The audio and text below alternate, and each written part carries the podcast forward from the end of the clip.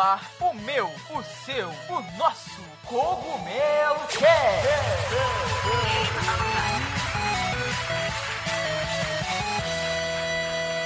Oh yeah, Mario time! E aí pessoal, tudo bem com vocês? Aqui quem tá falando é o Toad, da Casa do Cogumelo. Ok! E galera, hoje nós estamos aqui para o nosso Cogumelo Cast de número 60. Esse sim é o de número 60, o último era o número 59. Mas hoje a gente vai falar de um assunto bem é, legal e que tá em, em pauta aí, né? Muita gente falando e que vem movimentando bastante o mercado, que é a aquisição de empresas de games, né? Às vezes a, a gente tem empresas gigantescas, monstruosas, que são compradas por outras empresas ainda maiores, como foi o caso aí da famosa Bethesda, né? Que cria uh, Doom e outros jogos assim incríveis, super famosos. A Bethesda, para quem não sabe, foi comprada aí pela Microsoft. Então a gente hoje vai abordar todo esse ecossistema aí de empresas e essas transições, né, na, no mundo dos jogos. E lembrando sempre, pessoal, antes de a gente começar, não deixem de conferir a descrição, porque aqui tem todos os nossos links, o Twitter de todo mundo que está participando também tá na descrição, além, é claro, do meu Twitter, arroba Toad1up. Então, dito isto, hoje eu estou aqui com essas três figuras ilustres, né? E eu vou deixar que eles se apresentem. Então, se apresentem aí, pessoal. Fala aí, pessoal. Aqui quem fala é o Beto Narch, redator da Casa do Cogumelo. Charge me malfunction. E, independente das empresas que se comprem, por favor, abaixem o preço dos jogos no Brasil. Só peço isso. E aí, galera, aqui é a Ju. Então hoje vamos falar sobre a aquisição de empresas desenvolvedoras de jogos. Espero que vocês gostem. É isso aí, bora lá. E aí galera, Luiz Aoki aqui, arroba Luiz. Aoki no Twitter e ainda não estou à venda, hein?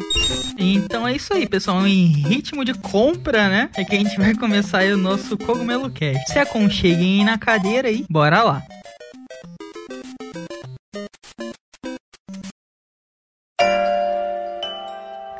E pessoal, como nós estamos em um podcast, eu espero que vocês estejam nos escutando com qualidade. E falando em qualidade, não se esqueçam dos nossos parceiros da Logitech, que tem os melhores headsets com os melhores microfones e conforto que vocês podem encontrar. O link da Logitech está aqui na descrição, independente de onde você esteja nos escutando. Eles têm sempre os melhores headsets, mais completos e com claro o melhor custo-benefício. Então não se esqueçam de conferir o site da Logitech para encontrar os melhores produtos.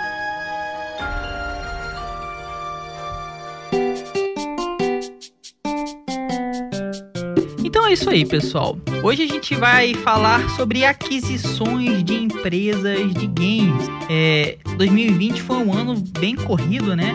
A gente teve também, a, além da Microsoft adquirindo a Bethesda, o que eu achei bem incrível e fiquei com um pouco de medo, né? Claro. Teve a EA também adquirindo a Codemasters. É, para quem não sabe, a Codemasters, eles fazem, eles são especialistas em jogos de corrida, como Fórmula 1, mas eles são uma das primeiras empresas de games do mundo. É tipo é bem antigo. Eles são bem, bem antigos. Depois vocês deem um Google e pesquisem Codemasters que vocês vão ver, os caras são bem das antigas e foram comprados agora pela EA, né, que aí tá tá jogando muito dinheiro e apostando suas forças em simuladores, assim como o FIFA, né? Então simuladores também de corrida. Assim, pessoal, eu queria saber de vocês. A gente teve, além dessas duas aquisições, já tivemos várias outras aquisições, como a THQ, a Next Level. Então eu queria saber de vocês, pessoal. Por que vocês acham que acontece essas aquisições? Vocês acham que é porque uma empresa ela tá precisando de grana ou outra que quer tomar conta de uma boa parte do mercado? Por que vocês acham que isso acontece? Eu acho que, como tudo nos games, né, por ser uma indústria muito,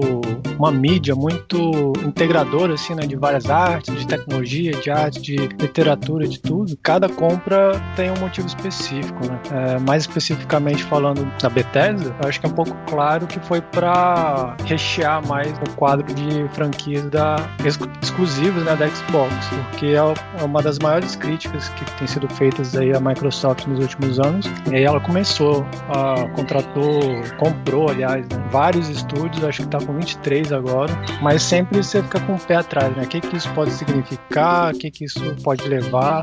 Acho que é mais ou menos isso. E sobre a Codemasters, a EA, eu acho que ela tá meio que acabando com a competição, sabe? Porque a EA tem o Need for Speed, que sempre foi um dos maiores nomes jogos de corrida, e agora comprou a Codemasters, que tinha grid, tem Fórmula 1, essas coisas. Então acho que é, é um, uma compra estratégica, assim, para se posicionar mais fortemente no mercado, de uma forma geral. É, eu concordo também com você, cara. A Microsoft de todas, né? Ela é que tem menos exclusivos de peso e agora eles botam pro catálogo deles jogos incríveis como Rage, como Doom, como Wolfenstein. Cara, só IP monstruosa, tanto que a aquisição foi de bilhões de dólares. Foi uma grande aquisição e uma grande jogada, uh, no meu ponto de vista. A Microsoft agora eles, é, eu acho que entram, né, com força de, de verdade, mais respeito ainda na parte dos exclusivos, porque não tinha, né? A Microsoft, diferente da, das outras empresas, é tipo Nintendo super criativa e Microsoft super rica, sabe? Então eles compram as coisas. E compraram a Bethesda, cara. Em relação a EA comprando a Codemasters, é exatamente isso. Eles estão tomando conta do mercado inteiro. FIFA, é, o pessoal acha que é um jogo de futebol. É um jogo de futebol, né? Eu não vou falar diferente, mas é um simulador de jogo de futebol. A EA, ela tá se especializando cada vez mais em simuladores. Simulador de vida, simulador de esporte, simulador de corrida. Ela pega uma fatia gigantesca.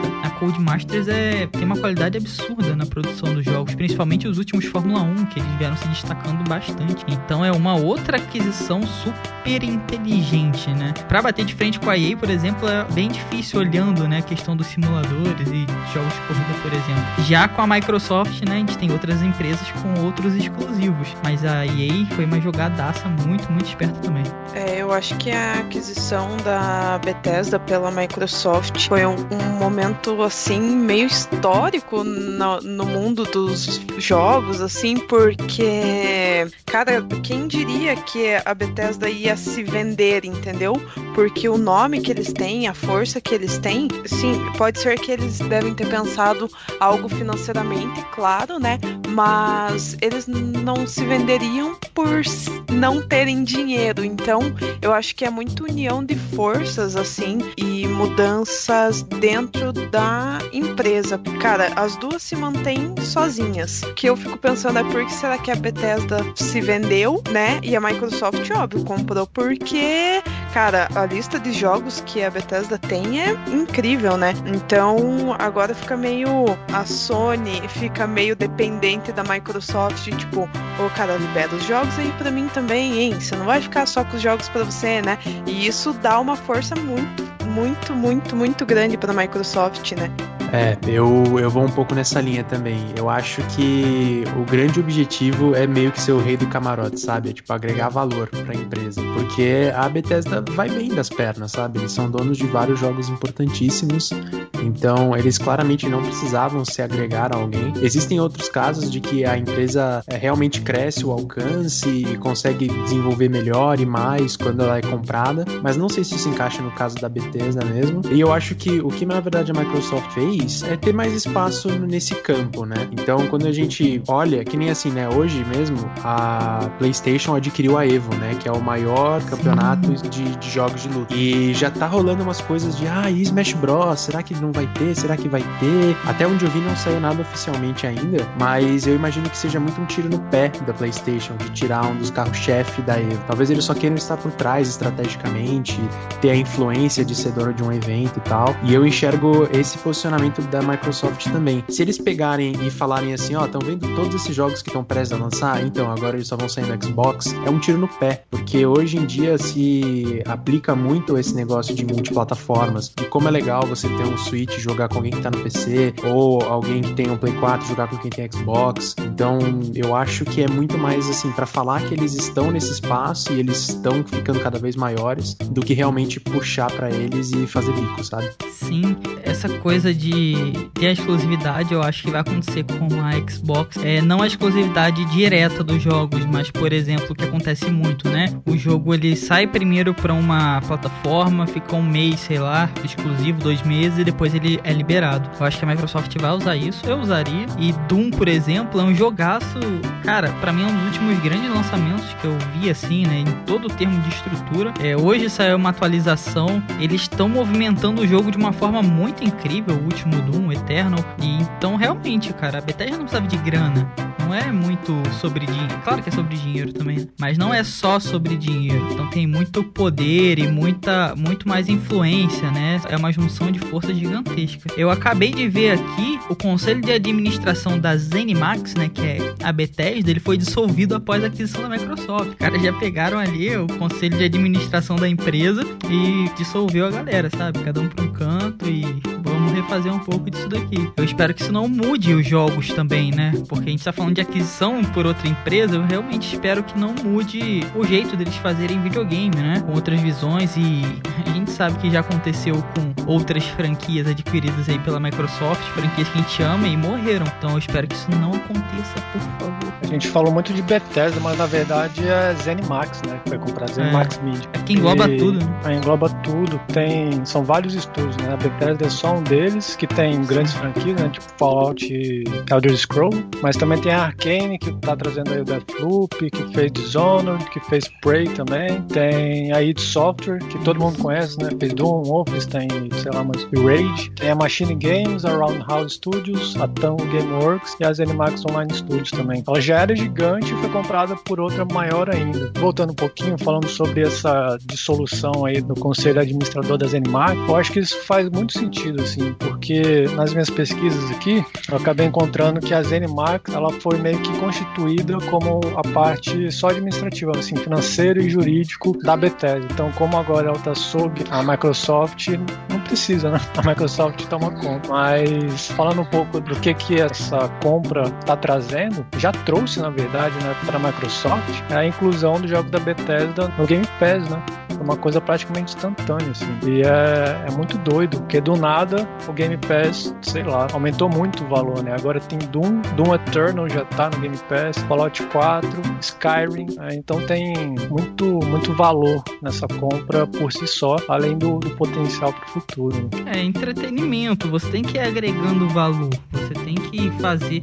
E a Microsoft ela aposta, diferentemente das outras, ela aposta ali no catálogo do Game Pass, né, cara? E é o que rende aí muita, muita grana pra empresa. E o que a gente tem visto nos últimos tempos é que o catálogo da Game Pass tá cada vez melhor, mais interessante, principalmente pra quem é brasileiro, né? Pelo custo-benefício e a chance de jogar aí games incríveis, como o Doom e outros jogos que saem aí de tempos em tempos, né? Então é uma, uma jogada muito, muito, muito boa da empresa mesmo. É, e um crossover da- das duas empresas aí é porque a EA Play entrou hoje pro Game Pass, né? Pro Game Pass de PC, trazendo mais valor ainda. Fica um pouco difícil não ter Game Pass agora. E falando, né, também de aquisições, a gente falou aí de Xbox e EA, mas tem a Nintendo também, a Nintendo com a Next, Next Level, né? Os jogos como Luigi's Mansion e Mario Strikers, eles estavam na mão da Next Level, né? Agora a Nintendo adquiriu essa empresa e a gente, pelo menos eu, né, espero que isso tudo melhore um pouco, por exemplo, no- na, por conta do Mario Strikers, né, que a gente já não vê há, há um bom tempo. O que, que vocês acham dessa aquisição da Nintendo, né? Porque não só é, não são só outras empresas que fazem isso. Isso é, vamos dizer assim, é natural de acontecer. Tem um estúdio bom, a outra empresa muito grande vai lá e compra aquele estúdio, sabe? É bucanha aquilo ali.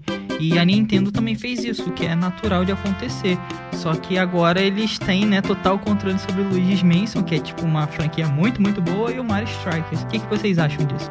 Eu fico bem positivo com essa compra de 100%, até porque Luigi's Mansion, o 3 especificamente, tá maravilhoso. Eu ouso dizer que é um dos jogos assim que a Nintendo toma conta que tá mais bonito no Switch. Eles mandaram muito bem mesmo visualmente falando. E assim, eu não vou dar spoiler pra quem não jogou Luigi's Mansion ainda, tal, não vou aprofundar muito, mas saibam que ele tá na promoção, então acho que agora muita gente deve estar jogando também, deve estar valendo bem a pena. Só que tem uma hora numa numa das salas lá dos andares que você tá do hotel, que você tem que tem um quadro de Mario Strikers lá. Então, cara, assim, ou é um jeito da Next Level meio que homenagear a franquia deles, ou é um sinal de que tem algo bom chegando, sabe? Então, assim, eu fico bem contente com essa compra 100%, porque pode ser um revival pra Mario Strikers, que fez muito sucesso no passado. passado. Em nome de Arceus, cara, que isso aconteça, por favor. que é um jogo muito legal. Nossa, sim, eles podiam muito ter lançado já, mas não é assunto para esse cast, então nem posso começar a falar, porque, cara, é um jogão. E a gente viu aí o, a chegada de um outro jogo de esporte do Mario que tava meio parado, que é o Mario Golf, né? Então, talvez tenha uma, uma revitalização aí nas, nos spin-offs esportivos. Acho que seria bem legal também. Seria bem da hora, né? A Nintendo, né? A gente já falou isso outras vezes, tá com o Switch, né? Vendendo a, a passos largos. E precisa de jogo, precisa revi- revitalizar. Eles retornaram vários jogos do Wii U. Quem sabe não revivem jogos do Wii, que seria muito legal dar sequência a alguns jogos que são muito bons, que ficam ali na gaveta, né? Eu acho que vai ser, vai ser, vai ser bom, sim, bem proveitoso, porque isso agora ah, fica embaixo do do guarda-chuva Nintendo, né? Sob total administração da empresa. Então acho que vai ser bem, bem válido mesmo. A gente tem os três grandes jogadores, né? Que é a Nintendo, a Microsoft e a Sony. E aí, pensando aqui, eu fiz meio que uma analogia com futebol, não sei se vocês acompanham muito, mas o, eu penso que a Sony, assim, seria tipo um Barcelona, que tá criando ali os seus próprios sucessos nos, nos estúdios internos. De vez em quando pega um aqui, outro ali, na parte de base mesmo, que ela vai investindo. Aí tem a Microsoft, que é o Real Madrid, né? Ele sai comprando tudo, um cara tá despontando, vai lá e compra para melhorar o seu elenco e competir de frente né, com o Barcelona ali. E aí por fora vem a Nintendo, que na minha opinião é meio que um Manchester United, assim, porque teve o- um desastre que acabou com ele e ele ficou por baixo, nenhuma third party queria chegar perto, e aí depois de muito esforço foi se reconstruindo e agora tá no topo assim de novo, lutando com os outros grandes. Então, não sei, acho que a Nintendo especificamente de novo precisa de jogo mesmo e ela não pode voltar a depender só de first party, né? Mesmo tendo adquirido a Next Level, ela tem que também espalhar um pouco mais assim e incentivar ah, o desenvolvimento de jogos pro Switch. Caraca, profundo, hein? Pois Gostei, é. gostei da analogia. Eu acho que só- eu só acrescentaria que nessa analogia de futebol a Nintendo tá jogando vôlei, né? Porque eles fazem tudo diferente dos outros, assim, com a justificativa de não, tem uma bola, é divertido, então tá funcionando. Mas foi, foi bem, bem colocado. Foi, foi bem, foi bem colocado mesmo, que funciona bastante, né? E é bem por aí mesmo. A Nintendo. É, e é, é quase isso, né? A Nintendo também tá jogando vôlei, enquanto a galera, sei lá, tá jogando realmente futebol. Só porque tem uma bola ali, os caras estão.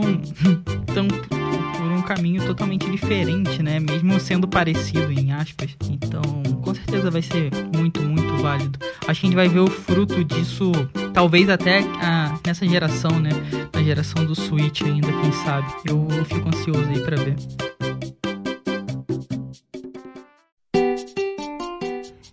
You speak English? No? Calma. Eu também não falava inglês, mas o inglês mudou a minha vida. E graças a Docs English Course, eu pude viver experiências incríveis por conta do inglês.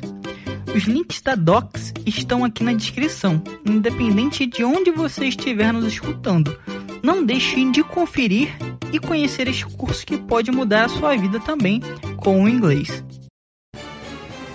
Então a gente já falou aí da Microsoft, da Bethesda e da EA, né? E a EA tem um histórico grande também de adquirir outros estúdios. E como será que isso afetou esses estúdios? O que será que mudou no, no trabalho, nos, nos próximos projetos das empresas? E também quem que saiu ganhando nessas grandes movimentações, né? Eu acabei de falar dos três grandes, que é Sony, Nintendo e Microsoft. Será que tem alguém que, que sai mais beneficiado, que ganha aí um poder maior que os outros no final de todas essas movimentações? O que, que vocês acham? Eu acho que faz bem pra todo mundo, vamos assim dizer, né? Porque se o estúdio. Depende também. Mas se o estúdio ele tá a ponto de ser comprado e entra aquela grana, pela visão aqui do estúdio, é muito bom. Porque pra aqueles caras é tipo um respiro. Olha, a gente vai continuar. Porque às vezes é, é um estúdio que só pegou uma IP grande pra fazer. O caso do Next Level que a gente tava falando.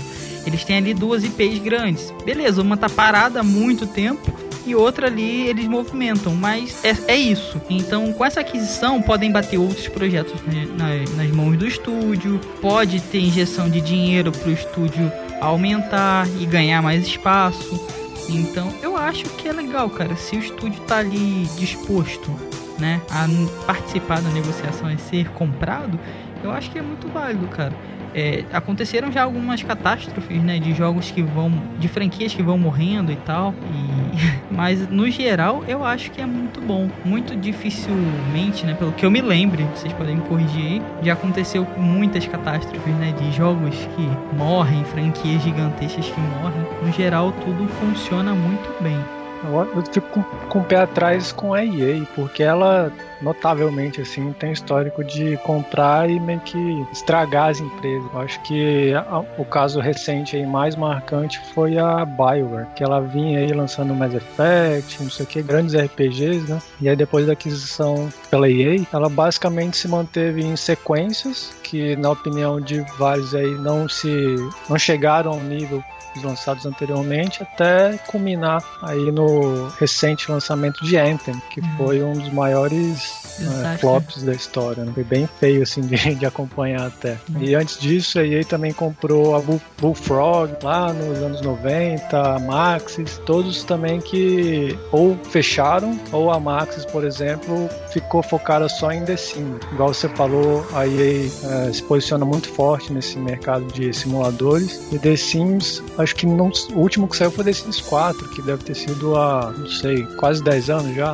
Não tenho nem ideia porque eu não jogo, né? Mas ela tá montada em cima disso. E eu acho que pro, pra visão assim, de um developer, deve ser um pouco frustrante, né? Porque você fica engessado assim no que dá certo. Então tem tudo isso que, que o Toad falou, de é, ter essa injeção de dinheiro, talvez dar uma, mais uma segurança pro, pro estúdio poder desenvolver, mas por outro lado, assim, tendo uma visão um pouco mais pessimista, pode causar esse engessamento de ter que produzir algo que vai gerar lucro. Então você fica é, amarrado nas formas que, que já dão certo. O que, que vocês acham? É, isso é real mesmo, cara. Isso realmente pode acontecer, né? De franquias virem a morrer ou estúdios virem a morrer. Mas é aquilo. É o que eu espero que não aconteça, por exemplo, com a Bethesda. Que não tenha uma, uma modificação brusca desenvolvimento dos jogos. Porque é isso que mata, né? Por exemplo, a gente tá vendo o Doom agora. É um, é um jogaço, ele tá sendo muito bem administrado, né? As atualizações, o, os conteúdos. Então, se uma empresa de fora decide mexer em algo que já tá feito, cara, isso não vai dar certo. Isso foi assim que a Atari morreu, inclusive. Então, não funciona. Historicamente, isso dá errado. Tem que deixar o estúdio ter a liberdade de funcionar do jeito que eles funcionavam, sabe? Se administra, sei lá, como isso vai ser lançado, outras coisas, mas mexer na parte criativa ali de criação é, para mim, é desastre pro fracasso. Como você mesmo falou, cara. A BioWare é um exemplo muito bom disso. É, eu concordo e até fugindo um pouquinho de empresas, é, tem um cara que eu gosto muito que faz jogos que é o Toby Fox.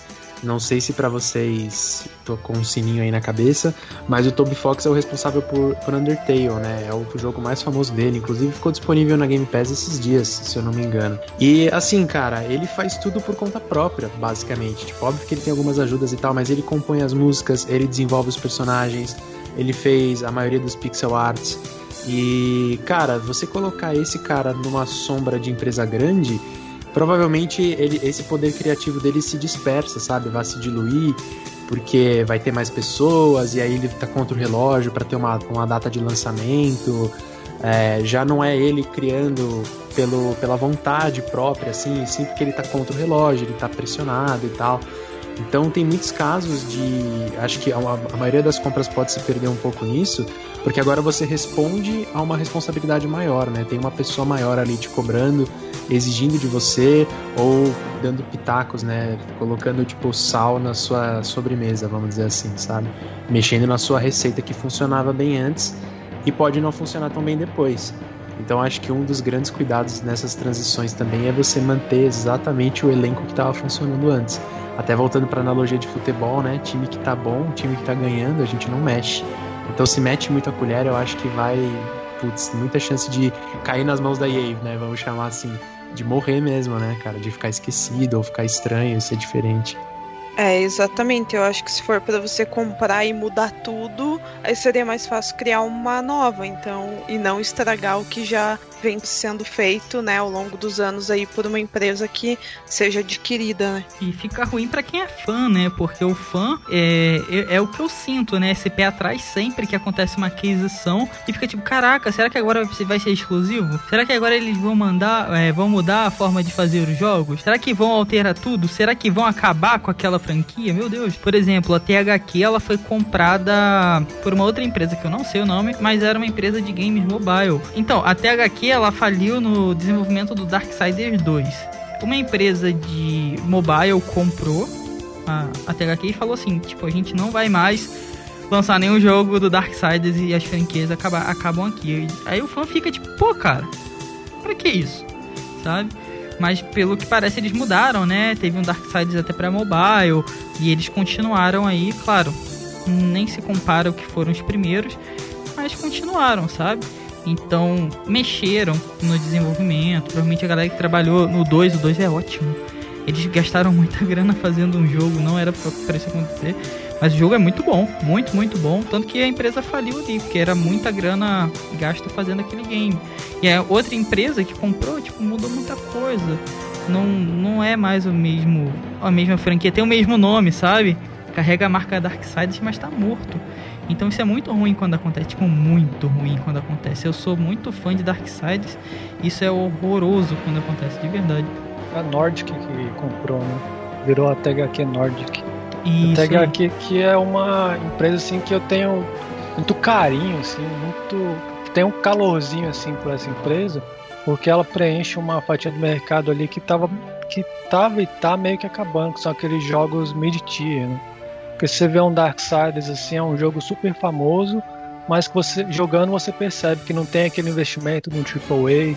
Da mesma forma com os outros, outros títulos, deixa eu dar uma olhada aqui. É, Jagged Alliance também, quem joga, quem curte os Fallouts clássicos 1 e 2, conhece esse nome porque é na mesma perspectiva, era um jogo muito comparado, Titan Quest, é, Red Faction, então são, são todos esses jogos que não estão lá em cima, mas também não são indies assim, e que tem mais espaço para explorar, né? como o próprio Red Faction foi baseado todo em cima de uma mecânica, né? Parece que eles primeiro descobriram o que, que eles podiam fazer para depois montar uma história assim, um jogo em cima. E isso faz um pouco de falta. Então por isso que eu aprecio tanto a THQ, mesmo não, não gostando tanto assim dos jogos. E tem, é, é que nem você falou, e parece que tem uma liberdade até maior de criar e de arriscar, que é muito legal, né? Isso realmente não, a gente não tem tanto hoje em dia, o mercado tá muito dividido, né? Ou é, você é indie total, você é um AAA gigantesco. E a THQ, e, e, realmente a THQ tinha uma, e tinha uma qualidade muito boa, cara. Tinha uma qualidade muito boa. Eu, eu realmente acho a franquia Darksiders em si muito, muito boa, em questão de narrativa de tudo. O que eles tentam fazer ali, numa época que o God of War tava, era sinônimo de hack and slash, eles tentam fazer algo um pouco diferente, com personalidade, sabe? Mais personalidade. Então eu acho muito, muito incrível é, eu acho que isso não continua até hoje, mas era realmente uma marca muito boa. É, falando sobre aquisição ali, novas aquisições, é, eu acho que muitos dos estúdios brasileiros têm grande potencial e as empresas de fora deveriam dar muito valor para desenvolvedor brasileiro. É, não sei se alguma já foi comprada, você, Toad, que é mais do, do pessoal aí de desenvolvimento, mas eu acho que seria muito interessante e muito legal para gente ter desenvolvedores nossos aqui é, trabalhando para empresas grandes, assim como Microsoft, Sony, né? Até é, um dos jogos assim que foi desenvolvido, Celeste pelo Matt Thompson, mas o estúdio Miniboss, que é do Brasil, é, fez boa parte do jogo, né? Então, nossa, e foi um dos jogos que ganhou vários prêmios, né? Os caras poderiam adquirir algumas para até dar um, uma moral, assim. Sim, tem. O nome do estúdio é Wildlife ele recebeu é, vários aportes assim bilionários é um dos unicórnios do Brasil né que a gente chama são é, startups que valem mais de um bilhão de dólares e eles fazem jogos e fazem jogos são, é uma empresa nacional sabe tem cara de empresa gringa mas é totalmente brasileira e não foi comprada mas recebeu muito aporte de gente por exemplo é, pessoal do Facebook, mas assim, grandes acionistas, né? E muita gente, se não me engano, do LinkedIn também, é, acionistas da rede social, assim, pessoas com bastante grana. Tanto que o valor da empresa foi lá em cima. É uma empresa 100% nacional, cara. Aqui a gente, a gente falou no, no podcast aí com o Sandro Manfredini, né? Vocês podem procurar aí. Acho que foi dois podcasts antes desse. E a gente conversou sobre isso, né? A gente tem muita qualidade. E com certeza eu acho que é questão de tempo até isso acontecer, Ju. É, isso com certeza vai acontecer de compras e aquisições por, por empresas estrangeiras, porque aqui a gente já não perde mais em qualidade para ninguém.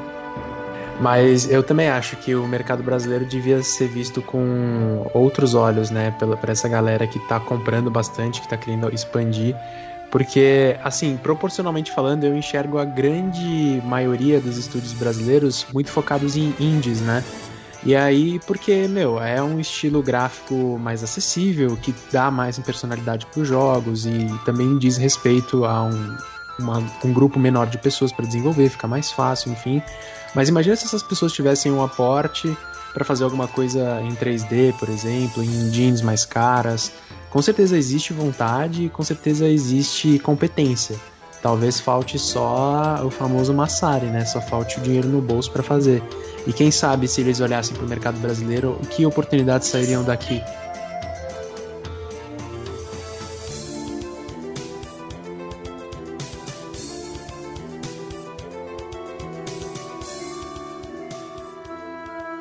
Bom, a gente falou aqui, né, sobre empresas e estúdios que, que poderiam ser adquiridos para ganhar vida nova, né, para prosperar um pouco mais, enfim.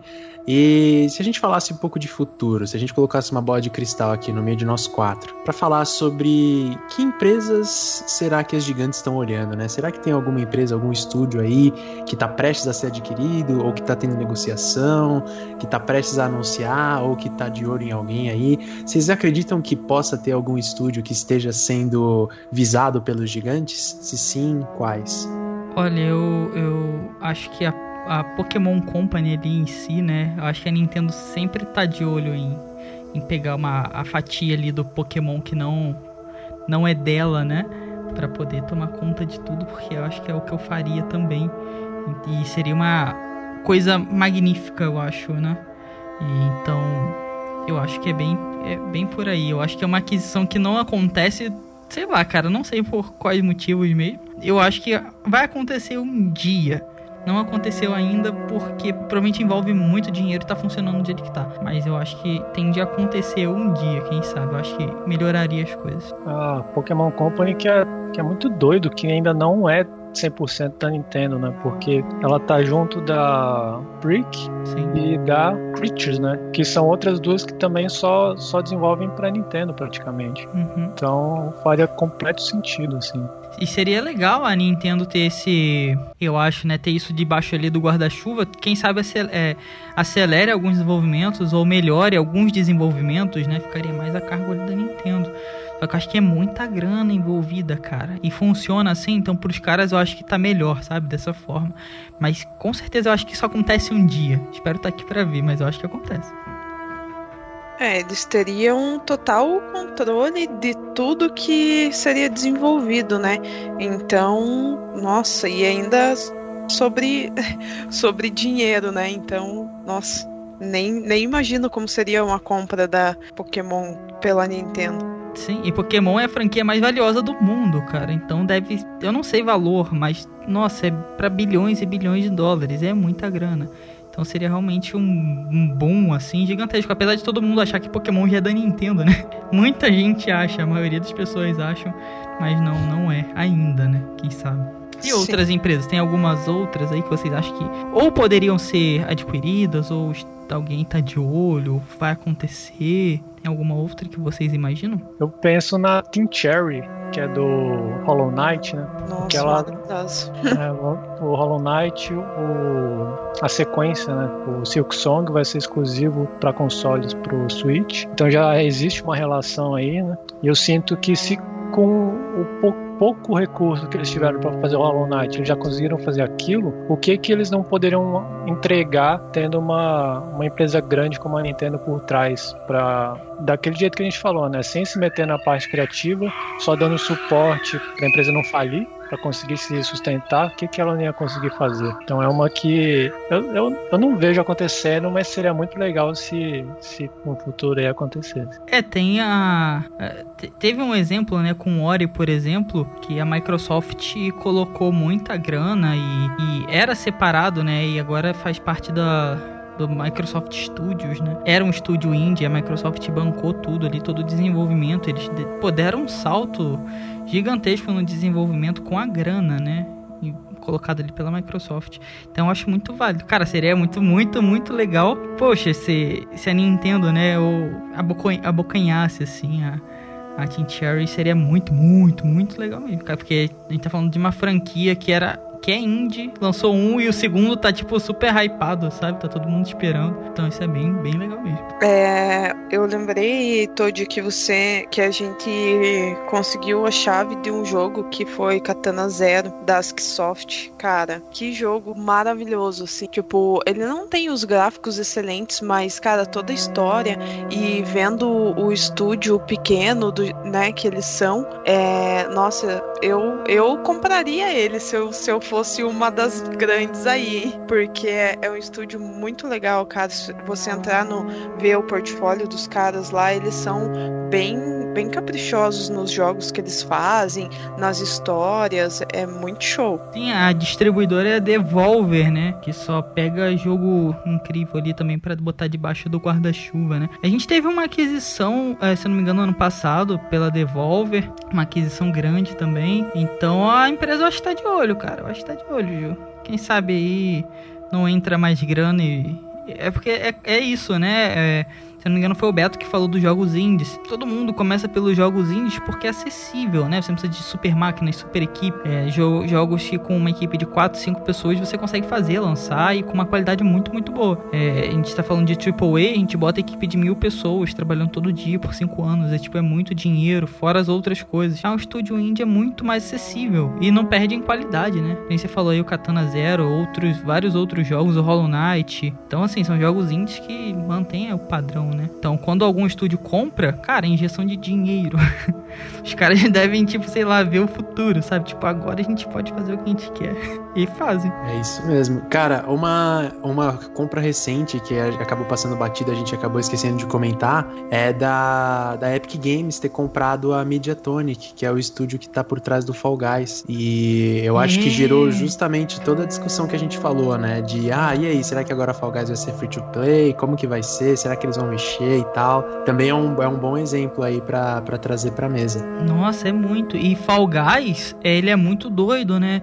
Porque o jogo ele chegou quebrando recordes, são umas jujubas correndo, né? É isso que é Fall Guys, é umas jujubas correndo no, naqueles jogos do Faustão, sabe? Olimpíadas do Faustão. É isso que. Jubas de 1,80m de altura, né? É, jubas de 1m.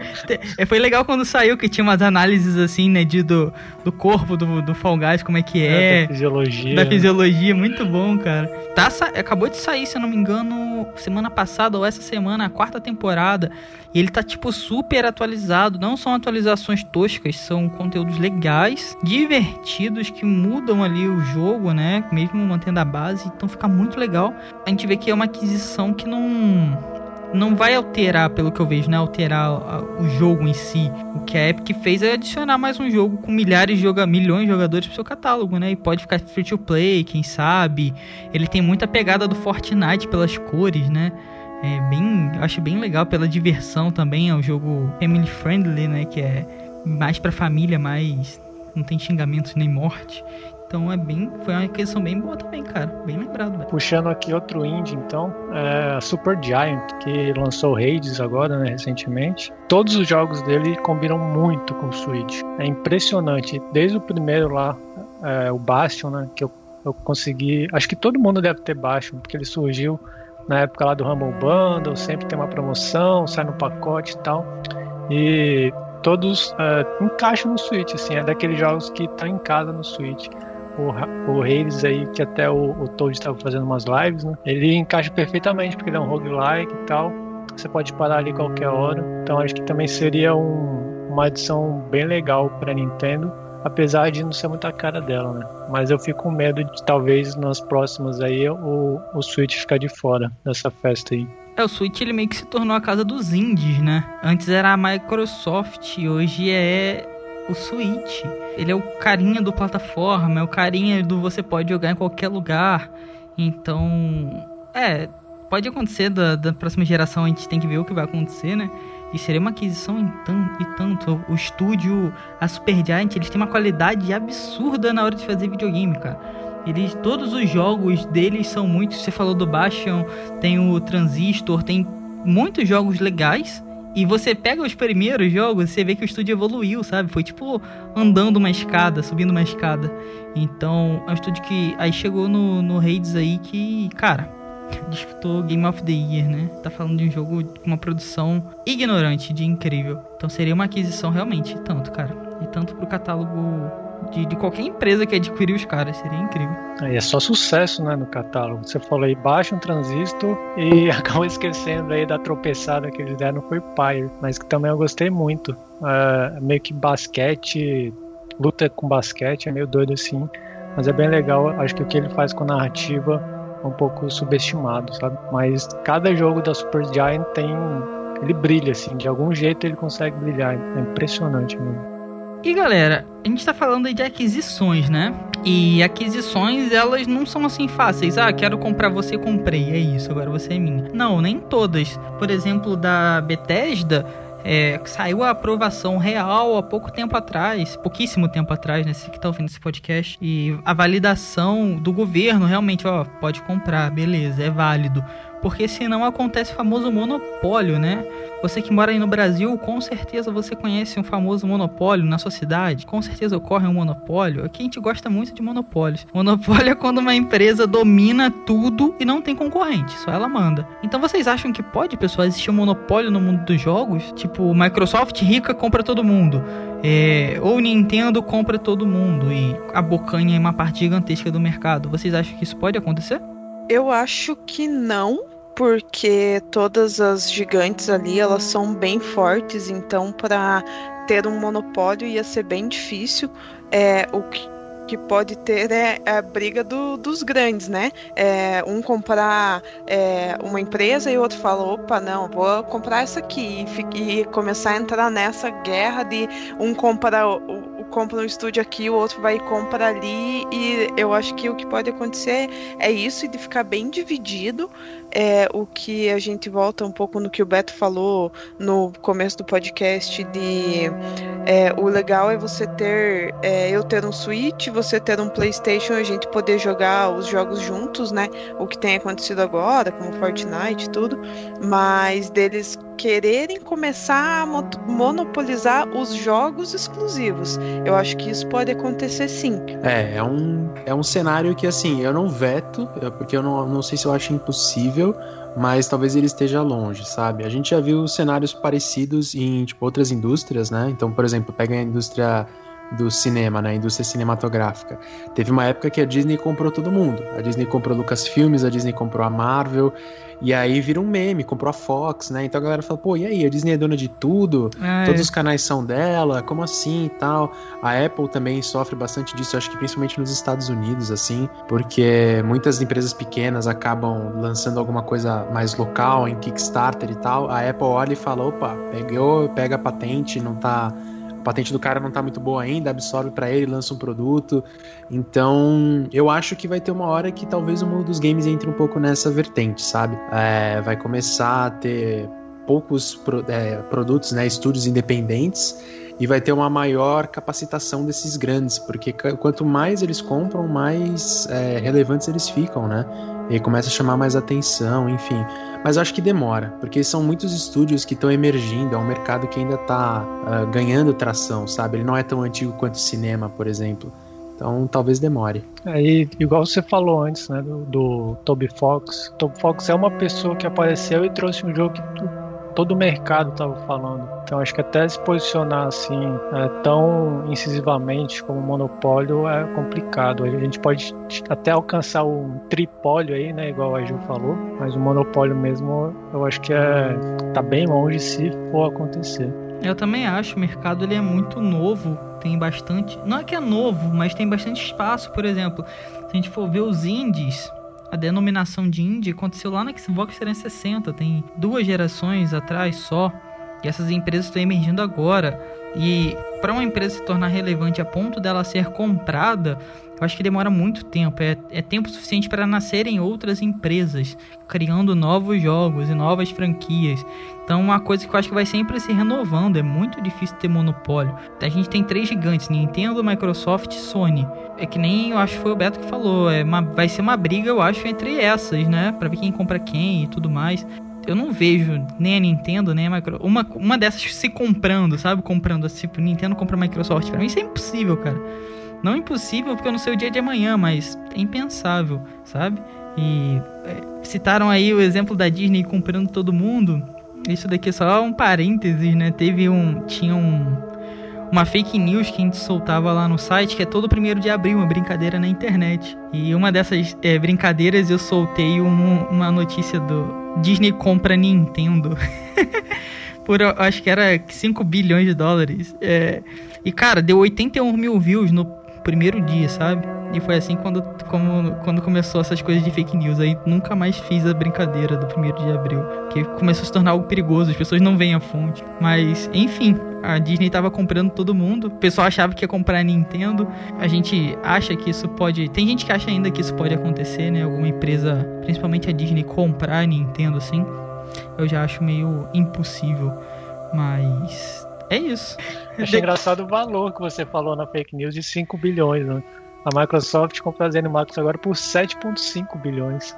Ah, era o tempo. Acho que essa fake news é de 2000 e... 2018 ou 2017. Então parecia ser muito dinheiro e era o que se especulavam, né? Então eu botei uns links para validar aquilo, botei uns links de outras notícias de site gringo e tal. Ah, Nintendo vai ser comprada e tal.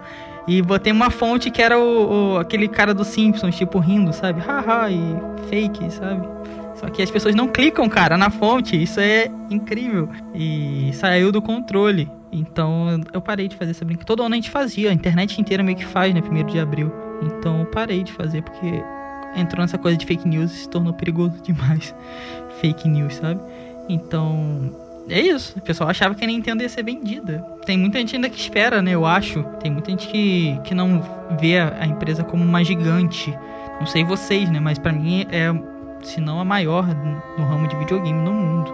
Então, para ser comprada, cara, eu acho muito, muito difícil. Não impossível, né? Mas muito difícil. Se, é, já era para ter sido comprada se isso fosse acontecer, sabe? Eu acho que não vai acontecer agora, de forma alguma. Eu acho quase impossível também. Você falou até por causa do, do posicionamento e filosofia, né? É, você vê que cada um, a Sony está apostando nos seus exclusivos ali, a Microsoft está indo pro, pro serviço e a Nintendo está fazendo a coisa dela, né, que ninguém sabe direito o que, que é. Uhum. Então, até por um ponto de vista assim, é, de posicionamento, de, de visão de futuro, é, é difícil imaginar uma coisa dessa. Sim. Então é isso aí, pessoal. Espero que vocês tenham gostado do nosso Cogumelo Cast de número 60. Esse sim é o Cogumelo Cast de número 60. Espero realmente que vocês tenham gostado. A gente aí destrinchou, né?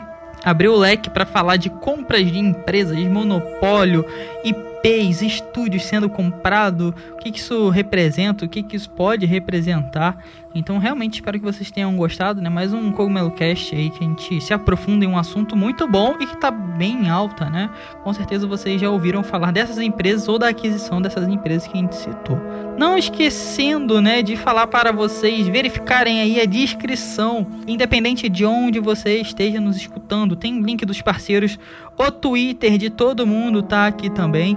Então não deixem, pessoal, de verificar aí a descrição, conferir os links e, claro, se inscrever aí, nos seguir, porque é assim que você ajuda a gente a continuar evoluindo e a continuar fazendo podcast para vocês também, certo? Isso é muito, muito importante. Eu no Twitter sou o arroba Toad1up e espero que vocês tenham gostado, galera. Eu já vou me despedindo por aqui e até o próximo Cogumelo Cast. Falou! Ok! É isso aí, pessoal. Espero que vocês tenham gostado desse papo e tenham tido uma noção um pouco mais mercadológica de como as coisas funcionam, por que elas funcionam e para onde elas talvez vão caminhar. Eu sou o Beto, no Twitter, arroba BetoNarchi. Me sigam lá e até o nosso próximo papo. Tchau, tchau. Charge malfunction. Então isso aí, galera. É, a Disney não vai comprar Nintendo nunca na vida dela, espero. É, e depois da analogia do nosso amigo Luiz aí, a gente vai dormir pensando muito, hein? Espero que vocês tenham gostado do cast. É isso aí, até a próxima. Falou! Valeu, galera. Eu sou Luiz F. Aoki no Twitter. Me sigam lá. E agora acho que eu vou jogar um fifinha, assim, só pra manter no clima do futebol. Falou, um abraço, até semana que vem.